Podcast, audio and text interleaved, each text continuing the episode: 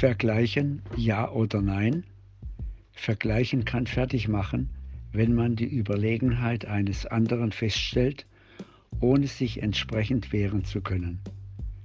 Vergleichen aber muss sein, wenn die Zeiten besser werden sollen. Leistungen müssen und dürfen miteinander verglichen werden. Einen Fortschritt erkennt man nur durch den Vergleich. Vergleiche berühren dabei immer das schon mal Dagewesene. Jesaja 43, 18 sagt, Denkt nicht mehr an die früheren Ereignisse zurück und beachtet das Vergangene nicht mehr. Seht, ich vollbringe etwas Neues, schon tritt es in Erscheinung. Merkt ihr es denn nicht? Jesaja mahnt Israel im Namen Gottes, den miesen Jetzt-Zustand. Ein Vergleich mit dem derzeitigen Durcheinander auf unserer Welt ist gar nicht so abwegig nicht mit den goldenen Zeiten früherer Jahre zu vergleichen. Schlägt er denn mit dieser Aufforderung nicht alle Erfahrungswerte aus dem Spiel? Jesus selbst ermutigte doch, die Vergangenheit ins Spiel zu bringen, um in der Gegenwart zu bestehen.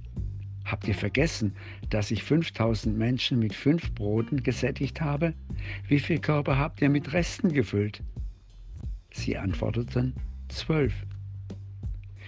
Wie war das damals gewesen, als du so ganz verzagt warst und dann Schritte des Glaubens unternommen hattest? Wie standest du voller Freude vor einem nie vermuteten Ergebnis einer wunderbar durch Gott gelösten Situation? Durch das in der Vergangenheit liegende, selbst von Gott in deinem Leben geschaffene, ist aber nicht maßgebend für die Zukunft, wohl aber als Ermutigung. Denn das für dich so wertvoll gewordene soll nie vergessen werden. Aber es kann nicht bestimmen, wie es jetzt weitergeht. Wer im Vergleichen hängen bleibt, legt sich in seinen Vorstellungen fest. Es muss genauso aussehen wie damals.